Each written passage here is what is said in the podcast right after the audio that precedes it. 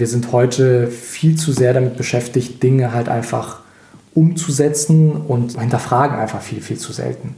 Und ich wage auch einfach mal zu behaupten, dass sich viele unserer Probleme lösen lassen würden, wenn wir einfach aufhören würden, stumpf auszuführen und hin und wieder einfach mal uns fragen würden, okay, warum mache ich das jetzt überhaupt?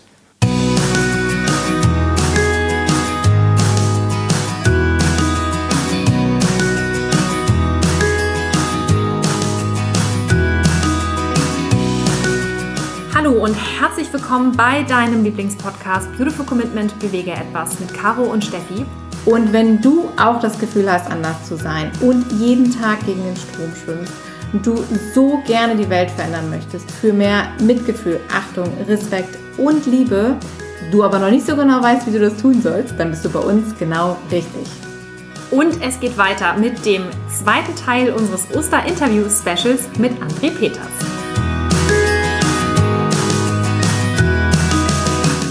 Unglaublich. Diese Zahlen sind immer so groß, dass man die gar nicht richtig greifen kann. Wenn man das mal in Relation setzt mit anderen Dingen oder Ereignissen, das ist, das, das ist nicht greifbar. Ja, das sind halt extrem viele Nullen, die dahinter kommen. Also wenn man sich dann einfach mal überlegt, dass allein im Zweiten Weltkrieg weltweit zwischen 60 und 75 Millionen Menschen gestorben sind, das ist ja eine Zahl, die wir täglich an Tieren halt wirklich vernichten. Und ich wähle jetzt wirklich auch gezielt das Wort vernichten, weil man muss sich das halt wirklich vorstellen wie ein Fließband, wo halt wirklich am laufenden Band Tiere sterben. Äh, ich empfehle da jedem die Website thevegancalculator.com. Da hast du dann halt wirklich in Echtzeit die Anzahl an Tieren, die wir quasi pro Sekunde am laufenden Band töten. Wenn man das mal in Relation äh, setzt, wenn wir in, in dem gleichen Maße Menschen töten würden, dann wäre die gesamte Weltbevölkerung in zwei bis drei Monaten, wir wären weg.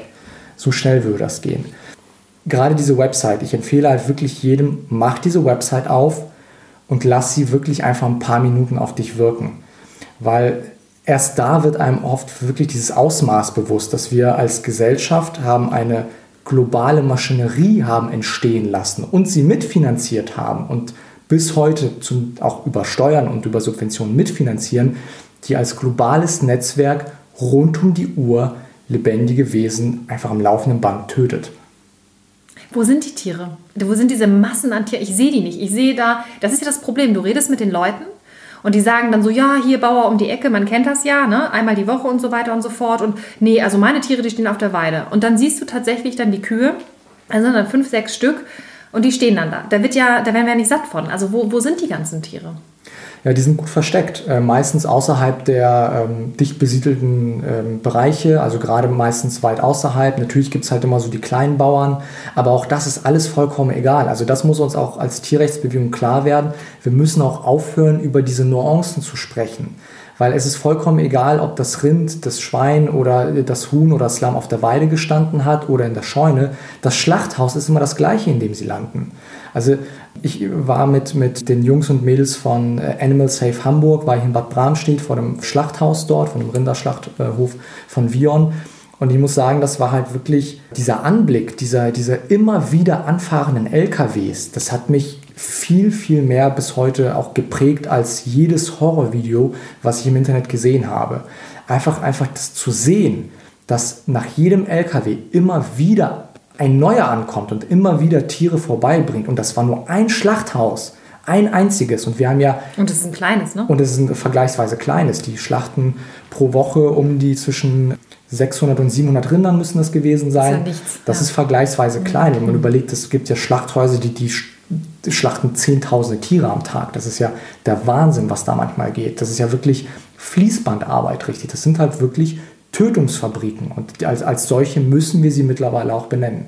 Aber ist das denn dann nicht besser, als wenn, was du ja vorhin geschildert hast, wir uns da jetzt auf so ein Lebewesen draufschmeißen, auf einen kleinen Bauernhof und versuchen, das dann mit der Hand umzubringen? Ist es dann nicht besser, wenn die da an so einen Schlachthof kommen?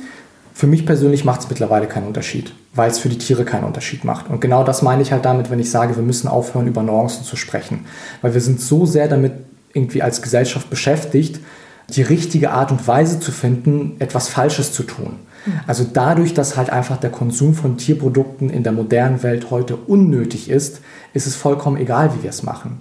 Ich höre ja auch immer wieder dieses Argument, ja, aber solange es den Tieren gut ging, ist es ja, ist es ja gerechtfertigt. Wo ich immer frage, naja, aber überleg mal, ist es rein theoretisch nicht eigentlich moralisch verwerflicher, einem Tier ein gutes Leben zu nehmen, als ein leidendes Tier von seinem elenden Leben zu erlösen? Also das sind halt so Fragestellungen, da gibt es einfach kein richtig oder falsch, weil die, das Grundsystem, in dem wir leben, einfach nicht zu rechtfertigen ist. Das heißt, du sagst also, töten an sich ist nicht richtig.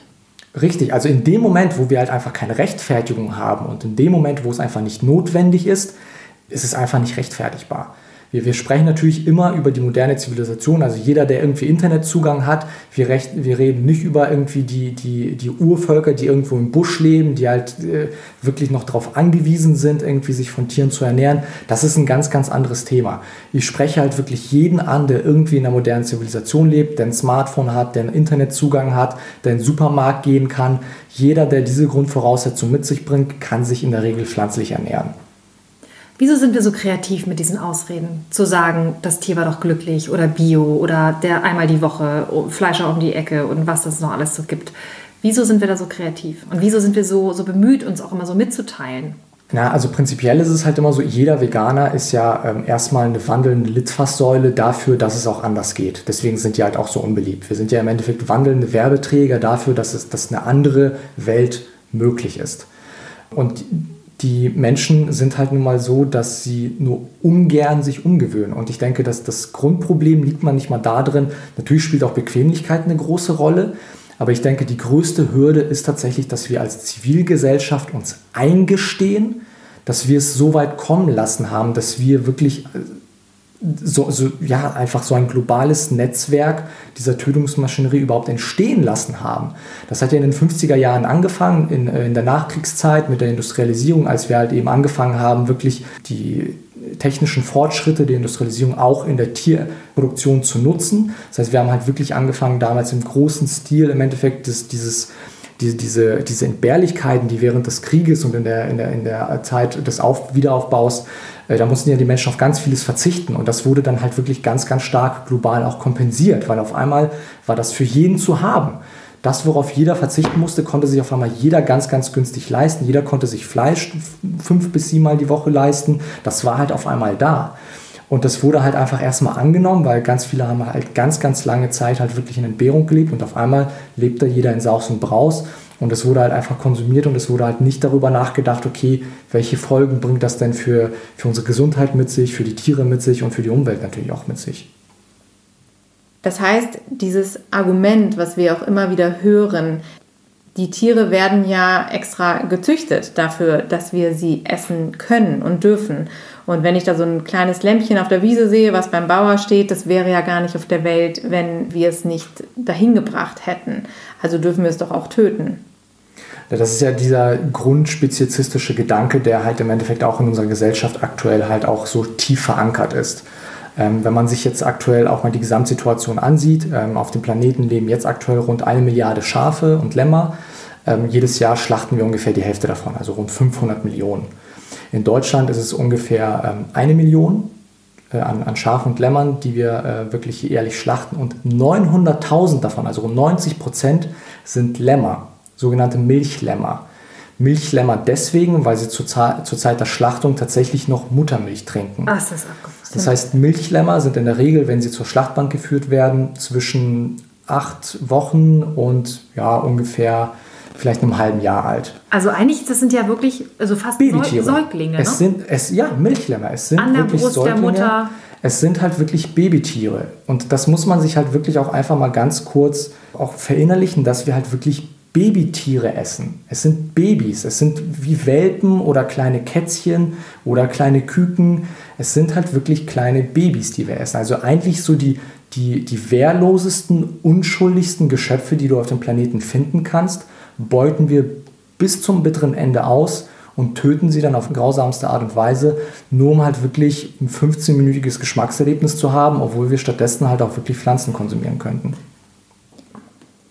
Ich finde es so faszinierend, weil die haben ja trotzdem diesen, eigentlich diesen Niedlichkeitsfaktor, ne, den wir ja auch dann immer, der bei uns Menschen so anspringt, wenn wir so Babykinder sehen. Und trotzdem ist das in diesem Ausmaße passiert das.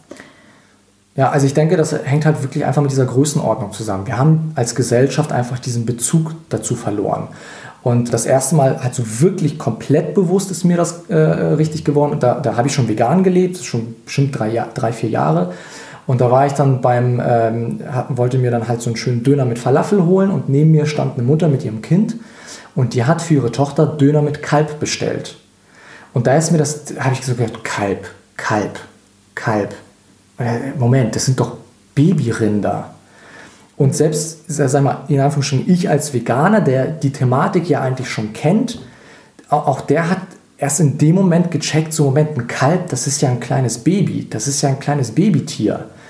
Und äh, einfach diese, diese, diese Distanz, die wir mittlerweile aufgebaut haben, gerade weil wir uns davon abschirmen, weil wir die Kinder halt auch davon abschirmen und diese, in, dieser, in dieser Größenordnung das Ganze halt einfach verschwinden lassen in dieser Anonymität, die führt halt einfach dazu, dass wir das Ganze halt einfach beiseite schieben können und ausblenden können, weil das es halt einfach so, so, so abstrakt alles ist. Das heißt, wir, wir schirmen die Kinder davor ab, dass wir Kinder essen. Es ist irgendwie eine komische Ironie, oder? Es ist schon eigentlich ganz schön pervers, wenn du überlegst. Ja. Ich finde das auch so krass. Ich musste mal an so ein Plakat denken, was ich mal gesehen habe. Ich glaube, das ist auch von Animal Equality. Ähm, das hatten wir damals auch mal bei uns am Infostand. Und zwar ist es so ein, da steht so ein Schaf auf der Wiese eben mit seinem kleinen Lämpchen und stellt sich so davor. Du siehst das Lämpchen so versteckt hinter der Mutter. Und dann steht da so drüber, Menschen verstecken an Ostern Eier und wir unsere Kinder. Und das fand ich so krass und es berührt mich immer so, wenn ich das, wenn ich das höre, also wenn ich daran denke, muss ich jetzt auch gerade echt nochmal schlucken, weil ich das so, so krass finde, dass wir das so systematisch machen, dass wir diesen Tieren, diese Kinder einfach erstmal sie zwingen, die zu gebären und sie dann ihm halt wegnehmen. Aus dem Grund, weil wir sie essen wollen. Das ist so pervers. Das äh, Krasseste ist ja immer noch, also das muss man ja auch nochmal an der Stelle sagen, wir essen sie ja nicht alle wir schmeißen sie ja auch im, im großen Stil weg. Das kommt ja auch noch dazu. Ja, gerade Stichwort Ostereier. Also es ist halt ja 50 Prozent aller ähm, Küken landen ja wirklich entweder im Müll oder werden halt irgendwie einfach weggeschmissen oder irgendwie abverkauft oder wieder in, in Futtermittel zurückgeführt. Das ist ja auch immer so ein Thema, ähm, wird ja jetzt aktuell immer ähm, beliebter mit Bruderhahn-Initiative und, und äh, Bio-Eier und, und Bio-Haltung. Auch das sind im Endeffekt alles nur schöne bunte Sticker, die dann auf die Produktverpackung draufkommen, weil das Problem beginnt ja schon viel, viel früher. Nur den wenigsten Menschen ist ja bewusst, dass die, die Aufzucht der Hühner mit den Brütereien überhaupt nichts zu tun hat. Also man muss ja immer ganz klar differenzieren. Als erstes kommt immer die Brüterei. Das heißt, da sind halt wirklich die Hennen, wo äh, die die Eier legen und wo die Eier auch ausgebrütet werden und wo die männlichen Küken auch aussortiert werden. Und erst dann werden die Küken weiterverkauft an die äh, Legebetriebe oder an die Mastbetriebe im Endeffekt. Das heißt, egal wie du wie, wie es drehst und wendest, du finanzierst diesen Kreislauf, dieses System immer mit, egal äh, an wen du dein Geld jetzt quasi abgibst, weil irgendwo irgendwer bezieht seine Tiere halt immer von einem Qualbetrieb. Ja, und dann muss man ja auch nochmal wirklich jetzt von dieser allerletzten romantischen Vorstellung, das noch gerade gesagt, Brüterei. Also es ist jetzt auch nicht so, dass die Mama-Henne dann da auf die Eier selber ausbrütet, sondern die sind im Prinzip, die gebären ja nur oder legen ja nur in einem Schlag da die Eier und die werden ihr sofort wieder weggenommen und das werden dann ja, das machen ja auch wieder Maschinen. Ne? Richtig. Und ob das jetzt die, die Legehennen sind oder die, die Milchrinder, also das muss man sich auch einmal vorstellen.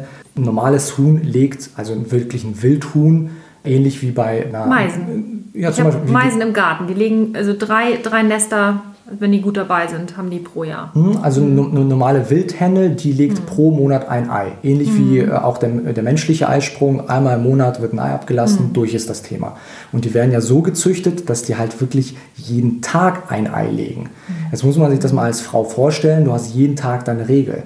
Das ist ja der Wahnsinn. Genauso die Milchkühe, die sind ja dauerschwanger. Ja. Und je, jede Frau, die schon ein Kind auf die Welt gebracht hat, die weiß ja, was für ein was für ein Kraftakt das auch ist, jetzt nicht nur die Geburt an sich, sondern halt auch diese Schwangerschaft, was für eine Belastung das für den Körper auch ist. Deswegen sind die äh, Milchrinder ja auch irgendwann nach sechs, sieben Jahren durch und werden geschlachtet, weil der Körper das einfach nicht mitmacht. Das sind ja teilweise die, die Demeter. Ja. Also die, die, die konventionellen, die sind ja schon teilweise nach drei bis vier Jahren durch. Richtig, ja, richtig. Ja. Weil je nach Haltungsform, je nach Futterform halt im Endeffekt, wie viel Auslauf die mhm. bekommen. Aber auch da, wie gesagt, das sind im Endeffekt Nuancen, die spielen keine Rolle. Das spielt keine Rolle Schlachthaus ist das gleiche. Am Ende ist es das gleiche Messer, was durch die Kehle wandert. Ich finde es so spannend mit den Eiern, weil das ist ja nochmal das andere Thema. Wir haben ja eben über Fleisch und so gesprochen und das sehen vielleicht noch viele Menschen eher natürlich, was du auch am Anfang sagtest, ne, da hat man eher die Verbindung, okay, das ist Tierleid, das ist falsch. Bei den Eiern ist es, glaube ich, bei ganz vielen Menschen, die es einfach noch nicht verstehen, warum ist das auch so grausam. Und ich finde, gerade an Ostern ist eben dieses Thema, was sonst auch so, gerne als Ausrede genommen wird, dass viele Leute sagen, oh, Eier kaufe ich wirklich nur frei laufende Hühner und vom Bauern nebenan. Und gerade an Ostern, diese ganzen vorgefärbten Eier, die es da im Supermarkt gibt, dieses Eierditschen, was du eben erzählt hast, was viele Menschen machen, tatsächlich, äh, oder die Eier auch wirklich nur kaufen, weil sie hübsch aussehen und dann am Ende wegschmeißen. Kannst du vielleicht nochmal erzählen mit den Eiern, wieso ist das jetzt also was ist daran auch wirklich so schlimm? Also einerseits klar diese Massenproduktion der Eier für die Mutterhennen und wie geht es dann weiter? Es fängt ja immer schon damit an, dass das Ei an sich ist ja als, als Produkt in Anführungsstrichen eigentlich so von neben der Milch von den Tieren so mit am weitesten entfernt. Also wir können ja mittlerweile ein Ei in der Hand halten, gerade zu Ostern sind noch schon bunt angemalt oder mit irgendwelchen Stickern. Wir bringen das ja zum Teil gar nicht mehr mit Tieren in Verbindung. Also das ist ja allein, allein für sich stehend, so das Produkt, wie so ein, so ein Deko-Ding. Genau, ja. richtig. Und ich weiß halt noch, ich habe früher unglaublich viele Eier gegessen bis mir das tatsächlich mal einmal passiert ist, dass ich auf ein hart gekochtes Ei gebissen habe und das hat ganz, ganz komisch geknirscht. Und dann habe ich die eine Hälfte wieder ausgespuckt und habe da reingekommen und da war da halt richtig so ein halb entwickeltes Küken richtig drin. Was? Oh. Also da, da ist mir halt richtig schlecht geworden, aber auch da das Interessante, wow. zwei Monate habe ich keine Eier gegessen. Dann ging es halt wieder los. Also und dann hat es halt wieder, weil es einfach wieder allgegenwärtig war. Weil bei uns, äh, wie gesagt, im russischen Haushalt gibt's eigentlich immer, gab es immer gekochte Eier, auch zum Frühstück. Und das hat halt wirklich lange gedauert, bis ich damit wieder angefangen habe. Ähm, aber auch damals ist mir bewusst geworden, so, ah ja, da, da entwickelt sich ja so ein Tier. Und wenn man dann halt mal überlegt, auch was für ein Aufwand das für den, für den Körper von so einer Legehenne ist, allein so ein Ei zu produzieren, wie viel Kalzium da in die Schale wandern muss. Deswegen sind die ja körperlich auch so belastet, weil diese ganzen Nährstoffe, die muss ja der, der Hennenkörper binden und in das Ei abführen und das quasi ausbilden. Also wie schon erwähnt, die äh, natürlichen Wildhühner, die legen halt ganz normal ein Ei im Monat die heutigen Zuchten ein Ei am Tag. Also was das an Nährstoffen benötigt vom Tierkörper, um dieses Ei zu produzieren, ist halt der Wahnsinn und ist halt einfach ein Riesenstress und eine Riesenbelastung für das Tier. Deswegen sehen die auch alle so zerrupft aus und deswegen haben die halt auch alle so viele Krankheiten und sterben halt auch so schnell die mausern nicht, wie das halt manche Betriebe halt immer gerne sagen, sondern es ist halt wirklich einfach diese dauerhafte Belastung. Und ich habe das jetzt halt auch schon auf mehreren Lebenshöfen gesehen, dass selbst wenn du die Tiere aus diesen Betrieben rausnimmst, denen spezielles Diätfutter gibst, dass die halt wirklich dazu angehalten werden, weniger zu legen, dann das, das funktioniert nicht. Also selbst die werden in der Regel vielleicht auf einem Lebenshof vielleicht zwei, drei Jahre weiterleben, aber selbst dann geben die Körper irgendwann auf. Das ist ein Begriff, der mag jetzt vielleicht polarisieren, aber das muss man sich jetzt auch einmal so ein Stück weit zu Gemüte ziehen. Alle Schweine, die wir heute sehen, alle Rinder, alle Hühner, das ist ein Kampfbegriff, aber das sind alles Missgeburten. Die sind so dermaßen selektiert und gezüchtet. Man muss sich einmal vorstellen, wir, wir, würden das mit Menschen machen, dass wir sie dahin züchten, dass sie bestimmte Körperausbildungen äh, oder bestimmte äh, Eigenschaften, ob das jetzt die Brüste sind oder wie gesagt die, das Eierlegen mit der Regel, wieder jeglicher Natur, wieder jeglicher Natur. Und das sind halt wirklich Perversitäten, die wir da vor uns haben. Und dann werde ich halt auch häufig gefragt, ja, aber ist es denn besser, wenn wir diese Tiere komplett aussterben lassen? Wo ich sage, diese Zuchtrassen, ganz klar ja. So, weil es ist keine, keine natürliche Tierart, die haben auf diesem Planeten nichts zu suchen, weil es ist halt ein Leben voller Leid, was die führen.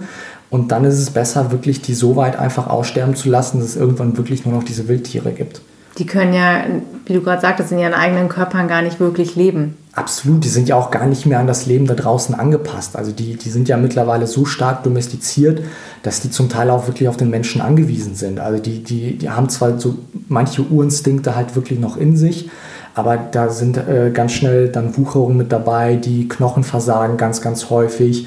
Und also die sind alleine gar nicht mehr überlebensfähig. Und das, das, also das muss halt wirklich irgendwann der Vergangenheit angehören. Ich, ich bin halt auch wirklich froh, dass die vegane Bewegung mittlerweile immer größer wird, dass sie auch wirklich exponentiell wächst, dass immer mehr und mehr Menschen Bewusstsein dafür halt auch entwickeln und sagen, okay, nicht mit mir, ich entscheide mich halt wirklich auch aktiv dagegen. Und dass wir halt auch heute wirklich alle Ressourcen nutzen, gerade das Internet, um diese Nachrichten, um diese Informationen halt auch wirklich zu verbreiten, allen zur Verfügung zu stellen, damit halt wirklich alle Menschen eine informierte Entscheidung treffen können ich musste da jetzt gerade nochmal so an ein Beispiel denken. Und zwar hat das mal der Jürgen erzählt vom Land der Tiere. Die hatten einen ähm, Truthahn dort. Komme jetzt gerade nicht mehr auf seinen Namen. Auf jeden Fall hatte der, also natürlich, also unnatürlich angezüchtet, das, das Problem, dass er einen sehr starken Brustwachstum hatte. Und der ist letztendlich irgendwann eingeschläfert worden, weil ihm immer wieder die Brust aufgeplatzt ist. Das heißt, dieses Brustfleisch ist so stark gewachsen, dass es die Haut aufplatzen lassen hat. Und die mussten mehrfach diese Haut irgendwie versuchen zu nähen, damit, der, damit das sich nicht entzündet. Und irgendwann mussten sie ihn, weil es nicht aufhörte, einschläfern lassen. Also das ist so, so ein Ding. Und was mir jetzt noch dazu einfällt, ist, es gibt ja auch diese Archehöfe, alte Haustierrassen. Du sagtest ja, okay, das sind alles Mutationen, das sind missgebildete Geschöpfe, die wir so gezüchtet haben, damit sie genau unserem Bedarf entsprechen, die aber von uns, also auf uns angewiesen sind. Was ist mit diesen alten Haustierrassen? Könnte man das nicht einfach so machen, dass man halt diese alten Haustierrassen dann nicht einfach dann züchtet und, und dann einfach darauf verzichtet, dass die halt zu viel Fleisch ansetzen oder einen Rieseneuter bekommen? Kann man das nicht so machen? Wäre das nicht eine Lösung? Dann wäre doch alles in Ordnung, oder nicht? Aber dann suchen wir halt wieder nach einem äh, richtigen Weg, das Falsche zu tun. Also am Ende des Tages steht ja immer einfach die harte und klare Wahrheit. Wir, wir sind als Zivilisation so weit fortgeschritten im Jahre 2020, dass wir Tiere einfach nicht mehr für unser Fortbestehen benötigen. Ich gehe da sogar weiter und sage, es ist sogar für den Forterhalt unserer Zivilisation sogar unabdingbar, dass wir von dieser Produktion sogar absehen. Also es wird ja immer klarer, dass die Tierproduktion halt wirklich für, die, für einen Großteil der heutigen Probleme verantwortlich ist, ob das halt gesundheitliche äh, Erkrankungen sind, also Herz-Kreislauf-Erkrankungen, bestimmte Krebserkrankungen, Diabetes Typ 2 und was es da nicht alles gibt, ob das die fortschreitende Zerstörung der Umwelt ist, also das ist ja der Wahnsinn, was, was da halt auch eben abgeht von der Überfischung will ich gar nicht erst anfangen. Da würde ich jetzt nochmal ein ganz, ganz anderes Fass aufmachen. Da würden wir nochmal eine extra Episode für brauchen. Aber es ist halt wirklich wichtig, dass wir uns auch klar bewusst machen, okay, jede Spezies auf diesem Planeten hat ja evolutionsbedingt irgendwo ihre Nische und einen, einen Zweck, den sie erfüllt. Und wir müssen uns einfach mal fragen, was ist denn eigentlich unser Zweck? Wofür sind wir eigentlich auf diesem Planeten? Gute Frage. Hm. Und ähm, also da, da bin ich halt einfach so weit, dass ich sage, okay, gerade wenn wir schon bei Ostern und bei, bei Religion und gottesgläubigen Menschen sind, dass wir sagen, okay, vielleicht ist es tatsächlich unsere Aufgabe, über unsere Mitgeschöpfe zu wachen. Nicht über sie zu bestimmen, über sie zu richten, sondern halt wirklich sie zu schützen und sie dahingehend halt auch wirklich dann einfach unsere, unter unsere Fittiche zu nehmen und äh, tatsächlich das zu tun, was ein liebender Gott tun würde und bekanntlich hat Gott uns ja nach seinem Abbild erschaffen. Und wo ich mich frage, okay, würde, was würde Gott oder was würde Jesus oder je nach, vollkommen egal, welchem, welche Religion du angehörst, was würde dein Gott denn sagen, wenn er, wenn er die heutigen Zustände sehen würde? Ja, weil also, wir Menschen haben ja die, ne, wir sagen immer so schön, die Krone der Schöpfung und wir sollten uns auch so verhalten und andere Lebewesen ja, wertschätzen. und eher die Schwächeren beschützen, als sie Absolut. auszubeuten ja. bis aufs Blut. Und, und, gerade das sieht man ja, also wirklich durch die Bank, fast alle Tiere, die, die wir heute züchten, sind ja halt wirklich die, die wehrlosesten Tiere überhaupt. Ob das jetzt die Lämmer sind, ob das jetzt die Hühner sind, ob das jetzt die Rinder sind. Wir haben sie ja entweder so weit gezüchtet, dass sie mittlerweile komplett wehrlos sind, oder wir haben uns halt wirklich speziell die Rassen rausgesucht, die einfach zu halten sind.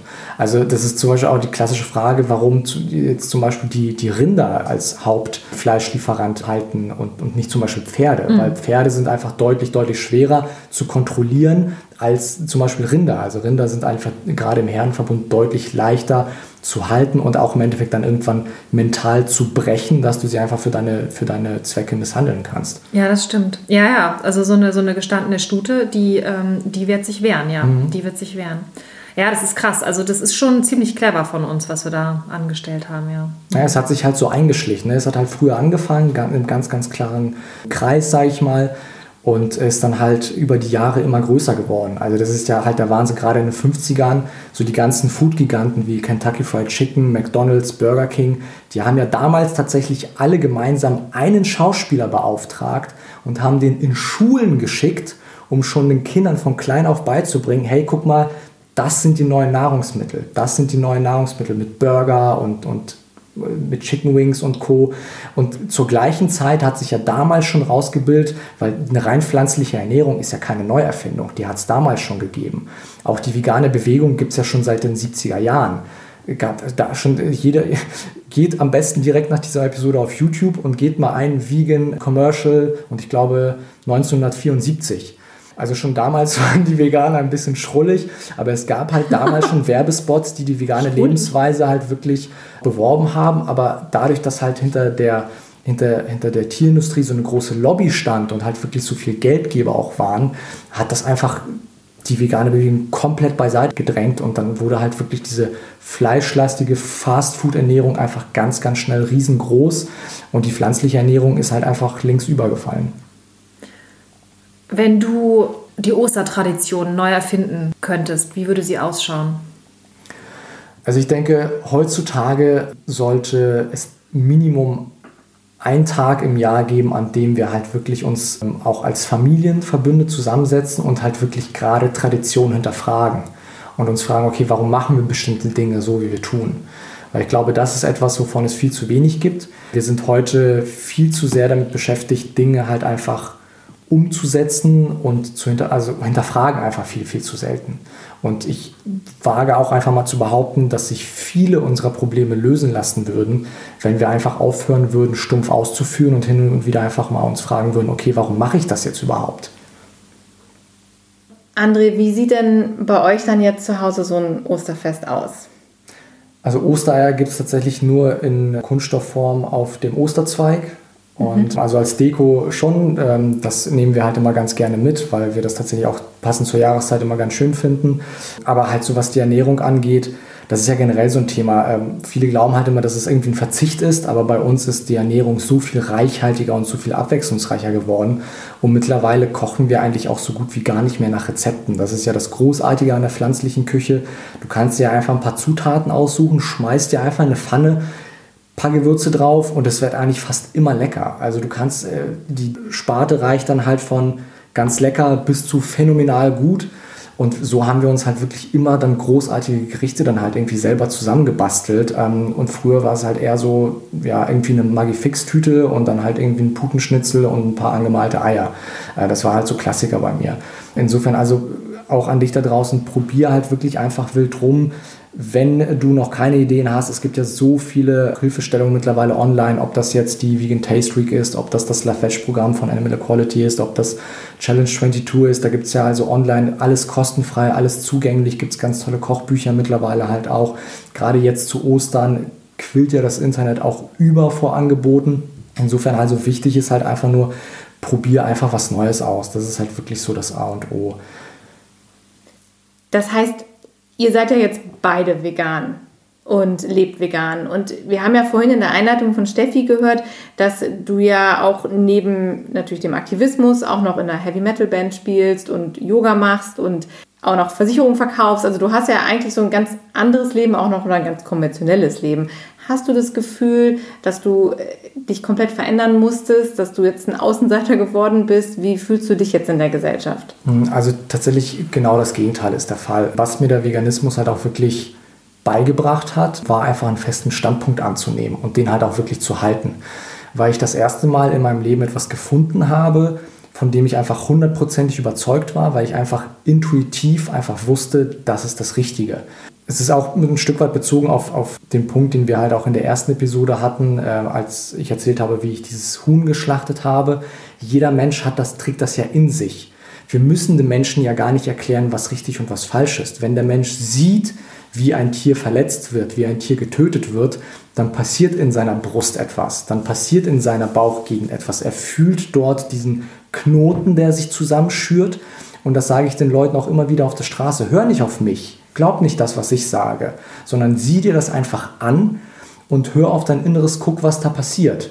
und dann ist die Sache auch klar. So, und dann weißt du, wohin der Weg zeigt und dann weißt du eigentlich auch, was deine Werte sind und dann ist meine Aufgabe eigentlich nur noch so ein paar Unsicherheiten zu nehmen. Wo kriege ich mein B12 her und was muss ich eigentlich machen, um das Ganze halt im Endeffekt zu realisieren. Aber eigentlich dieses intrinsische, diese Überzeugung, die trägt eigentlich jeder Mensch in sich.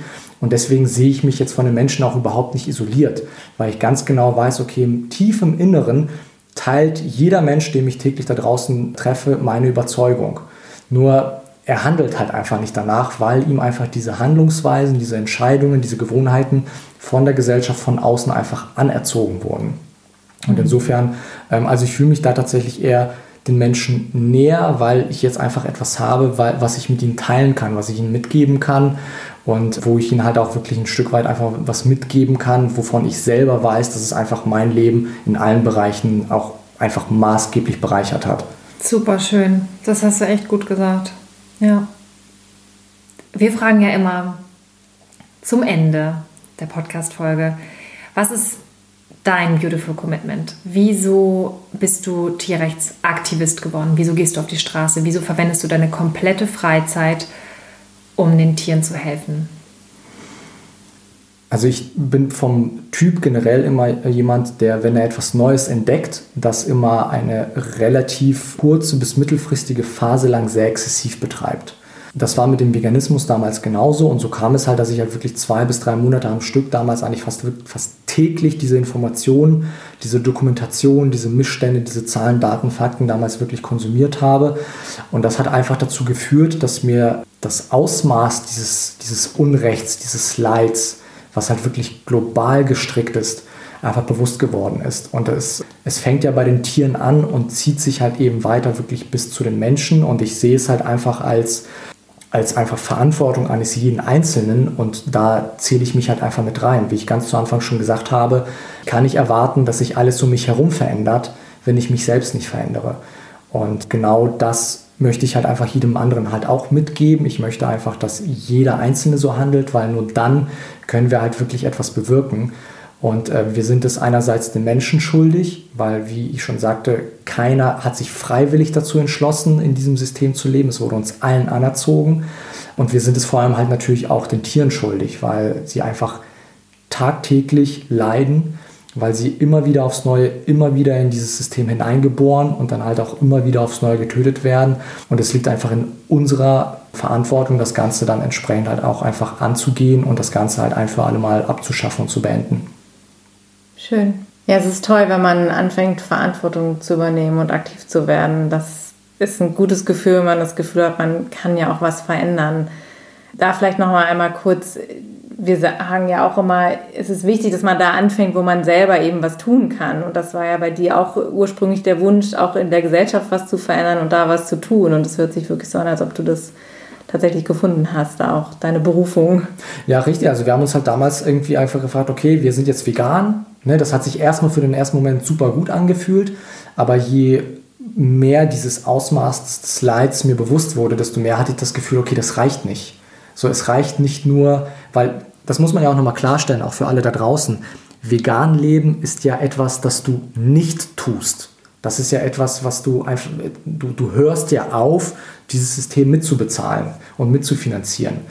Und der nächste Schritt, wenn du eine Ungerechtigkeit mitbekommst, ist ja, dann den nächsten Schritt zu gehen und auch dagegen anzugehen. Also das Beispiel ist ja, äh, ihr hattet das ja schon mal in einer eurer Podcast-Episoden, dieses Beispiel mit dem Hund und dem Mann, der irgendwie mit einem Knüppel auf den Hund einschlägt. Ich kann halt entweder sagen, okay, ich gucke halt einfach weg, gehe halt hin und nehme mir auch einen Knüppel und schlage drauf ein, oder ich nehme halt dem Typen den Knüppel weg und beschütze den Hund. Und wir sind halt einfach mittlerweile an einem Punkt, wo die Chancen halt wirklich dieses System zu beenden immer realer werden, immer näher kommen. Und es ist nicht mehr die Frage, ob wir das System abschaffen, sondern wann wir dieses System abschaffen.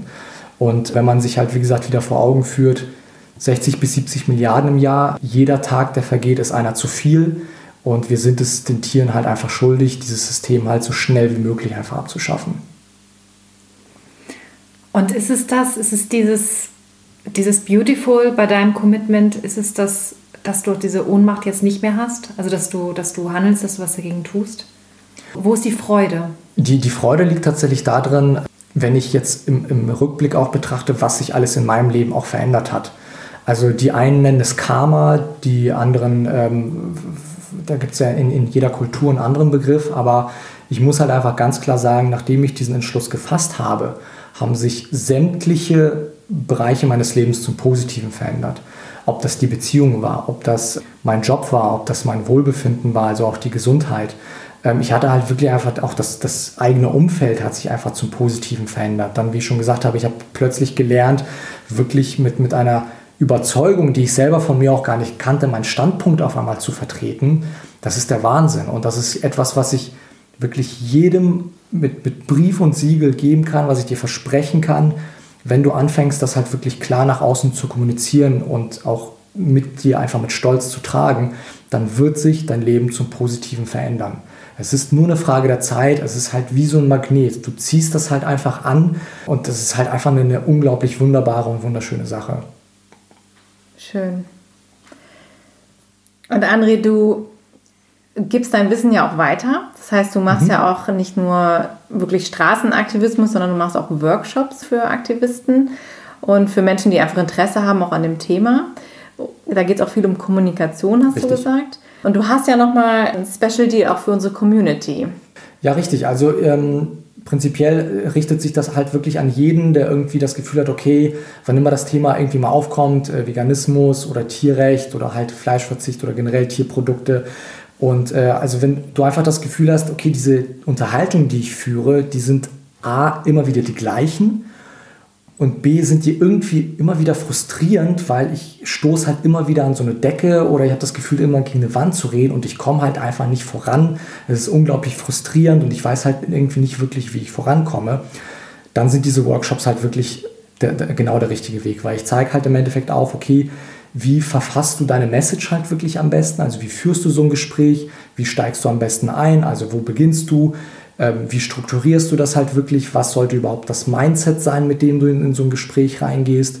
Ähm, dass ich dir halt wirklich so einen roten Faden an die Hand gebe, dass du da halt einfach nicht so ein bisschen lost bist und einfach nur mit irgendwelchen Zahlen um dich wirfst, sondern dass du halt wirklich ganz entspannt in so ein Gespräch reingehen kannst und immer wieder, nicht wie so eine Schallplatte, aber dass du ganz klar weißt, okay, wenn ich mal wieder, ob jetzt auf Arbeit oder im persönlichen äh, Umfeld darauf angesprochen werde, dass du halt immer wieder diesen roten Faden hast, auf den du dich einfach verlassen kannst, wo du dich halt langhangeln kannst und immer wieder halt einfach diese gleiche Struktur hast, um diese Gespräche halt einfach zu überwinden, ohne dass es halt eben in hitzigen Hin- und Her-Diskussionen ausartet, ohne dass es halt vielleicht auch beim Familien auch jetzt beim Osteressen irgendwie in einem Streit endet. Also generell um diese Themen geht es halt eben, wie führe ich eine effektive, nachhaltige ähm, Unterhaltung, ohne dass es halt irgendwie in hitzigen Debatten endet, wo jeder halt einfach nur irgendwie mit seinen Argumenten um sich wirft, ohne dass es bei dem anderen halt wirklich ankommt. Insofern ähm, jetzt speziell für die BC-Community, schlagt mich an, schreibt mich an auf Facebook, auf Instagram, meine E-Mail-Adresse, die könnt ihr dann nochmal in den Keynotes verlinken, äh, wenn ihr Interesse an solchen Workshops habt. Bei Gruppen ab acht Personen ist es halt immer sinnvoll.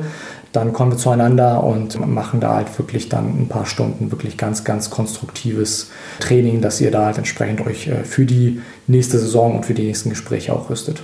Sehr gut. Dann mal ganz kurz zum Mitschreiben für die, die äh, jetzt nicht die Chance haben, mal kurz in die Shownotes reinzugucken. Äh, unterstrich, also Instagram unterstrich André Peters, einfach zusammen. André Peters zusammen genau, und bei Facebook. Äh, einfach nur André Peters. André Peters, okay. Wo, wo ist es dir lieber? Wo kann man dich am besten erreichen? Am besten tatsächlich Instagram. Instagram, okay. Genau. Alles klar. Super. Und das heißt, du kommst dann auch zu jemandem, der so eine Gruppe zusammengestellt hat oder sagt, ich habe da Leute, die Interesse haben, würdest du auch hinfahren? Ganz genau. Und ähm, da so einen Workshop anbieten. Ganz genau. Super, alles klar. Cool, Toll. mega gut. Ja, André, Richtig gut. Wahnsinn. Ach so, eine Sache habe ich auch noch und zwar Animal Equality. Du hast ja deine Lokalgruppe in Hamburg. Wie mhm. kann man dich da noch unterstützen, lokal? Ähm, Für alle, die jetzt aus Hamburg kommen und sagen, sie möchten aktiv werden und mit dem Meister des Outreach-Gespräches zusammenarbeiten. Ja, also wir äh, suchen da natürlich immer nach äh, fleißigen Helfern, nach Leuten, die Bock haben, auf die Straße zu gehen. Ähm, wie schon erwähnt, wir nutzen halt eben als Gesprächseinstieg die VR-Brillen, die halt auch unglaublich gut funktionieren. Da schreibt ihr mich am besten über meine E-Mail-Adresse an. Das ist andrep at animalequality.de, also quasi A-N-D und dann R-I-P, at animalequality.de. Könnt ihr mich gerne anschreiben oder auch da über Instagram, ähm, wenn ihr Bock habt, da auch aktiv zu werden. äh, können wir uns gerne drüber unterhalten. Äh, da gibt es auch regelmäßig sogenannte Kennenlerntreffen. Die finden dann immer so äh, drei bis viermal im Jahr statt, wo wir das, unsere Arbeit halt auch ein Stück weit vorstellen und so ein bisschen beschnuppern und dann halt auch die Termine austauschen, ähm, wann wir uns das nächste Mal irgendwie in die Einkaufsstraße stellen oder ob wir bei so einem Tierschutzfest irgendwie mit dabei sind. Und da kann man halt jederzeit dann immer auf uns zukommen und dann entsprechend dann halt auch Treffen vereinbaren. Super, klasse, richtig gut. André, Ganz, ganz lieben Dank für dieses tolle Gespräch. Ja, schön, dass ich hier sein durfte. Hat Spaß gemacht. Danke für ja, all die tolle Arbeit. Ja, ja, es ist wirklich, wirklich immer wieder schön, mit dir zu sprechen und zu hören, was du alles weißt und weitergibst und wie aktiv du bist.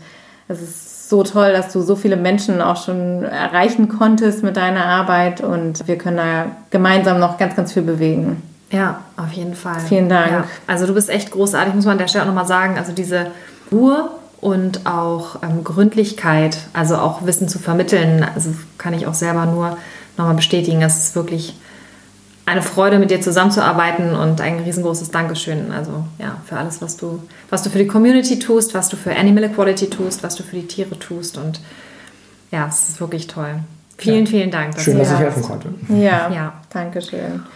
Und wenn dir zu Hause auch der zweite Teil dieses Interview-Specials zu Ostern gefallen hat und du der Meinung bist, das muss jetzt unbedingt meine Tante hören oder das muss meine beste Freundin hören oder mein Freund, der mir einfach nicht zuhören möchte, der soll das mal von dem anderen direkt hören, dann leite diese Folge unbedingt weiter, weil so können wir diese ganzen Fakten und Infos in die Welt teilen und das ist so unglaublich wichtig.